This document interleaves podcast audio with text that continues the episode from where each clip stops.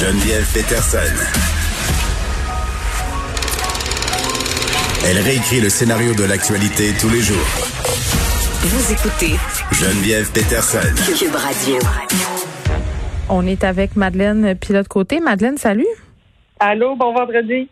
Salut. Hey, je veux juste, euh, parce qu'on a parlé un peu de la campagne de vaccination euh, dans deux quartiers de l'ouest de la ville de Montréal en début d'émission. Là, euh, je veux juste spécifier aux gens que finalement le personnel va être vacciné dans les deux dans les deux quartiers en question parce que ça faisait beaucoup jaser, notamment pourquoi on vaccine pas les profs, pourquoi on vaccine pas les éducatrices en garderie. Mylène Drouin, directrice de la santé publique, l'a annoncé sur Twitter, je crois, que les écoles, qu'on vaccinerait le personnel dans les écoles et les garderies.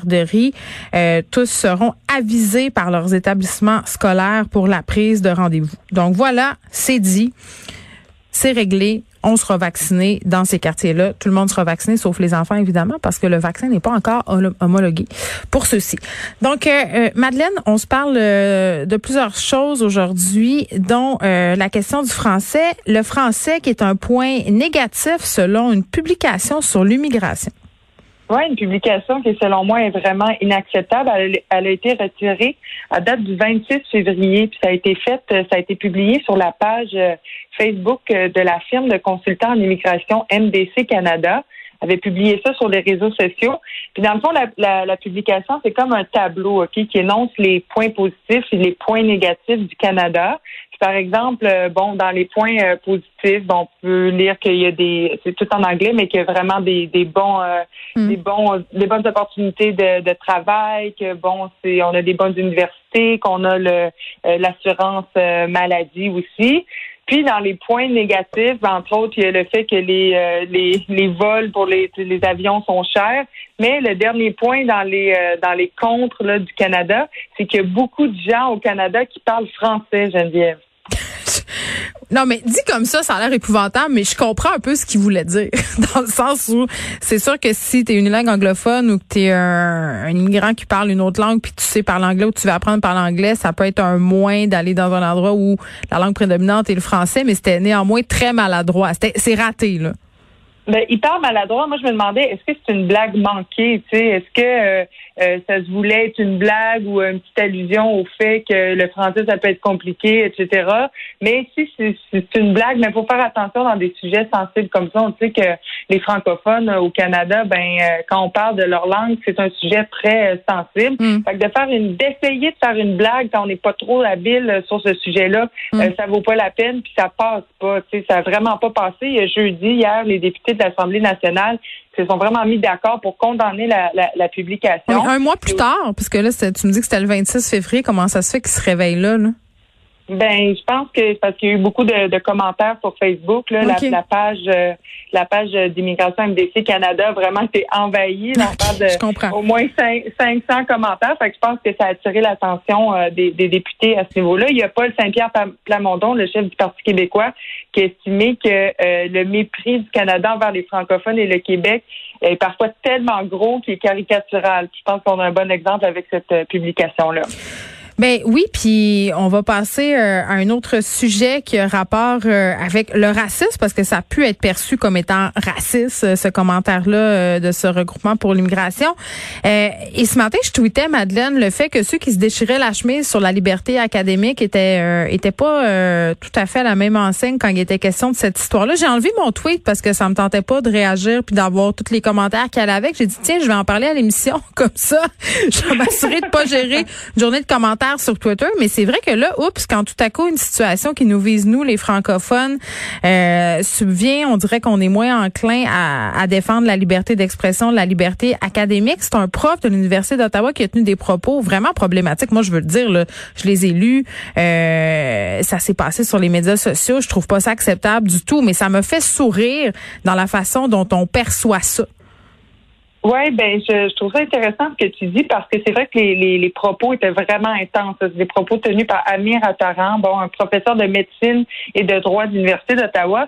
Puis lui, ben, il, il, a fait ça sur Twitter parce que ça a été fait mardi, puis il réagissait dans le fond aux propos discriminatoires que deux mm-hmm. infirmières ont tenus à l'endroit de Jocelyne Ottawa euh, au CLSC de Joliette. Donc, lui, ce qu'il a dit en gros, c'est qu'au Québec, vous avez un problème, réglez-le. Puis euh, il disait que euh, ben euh, on était raciste euh, ben oui, ben oui. que la que la province du Québec était raciste, ne parlait pas nécessairement des Québécois, des Québécoises personnellement, mais que le fait que la province l'est. Puis il a aussi euh, traité M. François Legault, notre premier ministre, de suprémaciste blanc. Ah, mais ça, c'est par rapport à la loi 21, là? C'est, ça part tout de là ou quoi? Ben, je pense que c'est, ça part vraiment du fait que c'est, c'est un peu un jeu, un jeu qui joue à deux, parce que euh, François Legault avait dit à, un moment donné, euh, avait comme traité de radical les radicaux, les gens qui euh, s'opposaient un peu au, qui dénonçaient le racisme ici au euh, au, au, Québec. Donc, c'était un peu dans cette optique-là de répondre à ça. Bon, si toi tu dis que les gens sont radicaux, ceux qui s'opposent au racisme, ben toi tu es un suprémaciste blanc. Donc c'est vraiment comme dans cette dans cette optique-là, dans cette lignée-là que que ça s'est passé. Fait que c'est sûr que c'est, c'est, un peu, c'est, c'est très intense. Ça n'a pas plu à, personne. Puis euh, on se demande. Mais l'université d'Ottawa qui se dégage aussi là, parce que ça se serait pas passé dans un contexte de classe. Justement, ça s'est passé sur les médias sociaux. Mais en toi puis moi, par boîte à bois, euh, si moi je suis une employée ici, euh, je travaille à Cube, puis que je tiens des propos totalement inacceptables sur les médias sociaux, des propos racistes, ben ça se pourrait que je perde ma job. Ben, c'est ça que je me demande. Est-ce que les profs d'université devraient se garder une gêne même à l'extérieur des cours? Ben, ils représentent leur institution. À un moment donné, c'est pas vrai que ce que tu dis, moi, ça me fait toujours rire quand je vois des comptes les médias sociaux, là, ce que je dis n'engage que moi. Ben non.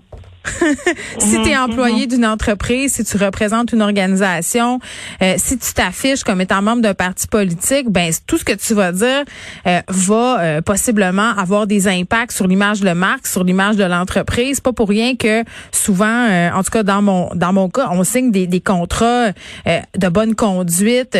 tu tu t'engages à rester loin des scandales, tu t'engages à pas tenir de propos. Tu je veux dire, ça vient avec une responsabilité d'être associé comme ça à une marque. quand tu travailles dans une université, c'est une institution d'enseignement, c'est une université, une institution pardon prestigieuse euh, où euh, bon, euh, tu quand même un certain devoir de représentativité. Moi, je pense pas que l'université, dans ce cas-ci, euh, Madeleine a bien fait de s'en laver les mains en disant, euh, ben écoutez, ça s'est passé sur les médias sociaux. Euh, contrairement, bon, à d'autres cas où on a vu les universités se prononcer, prendre la partie de leur prof. Bien sûr, ça s'était passé en classe, mais quand même, moi, j'aurais, dans tout ce, ce débat-là sur les libertés académiques, là, sortons de cette histoire-là. Les universités tiennent pas leur bout, tiennent pas leur culotte, sont assez larges alors qu'ils gagneraient à prendre position. Madeleine, puis de l'autre côté, merci.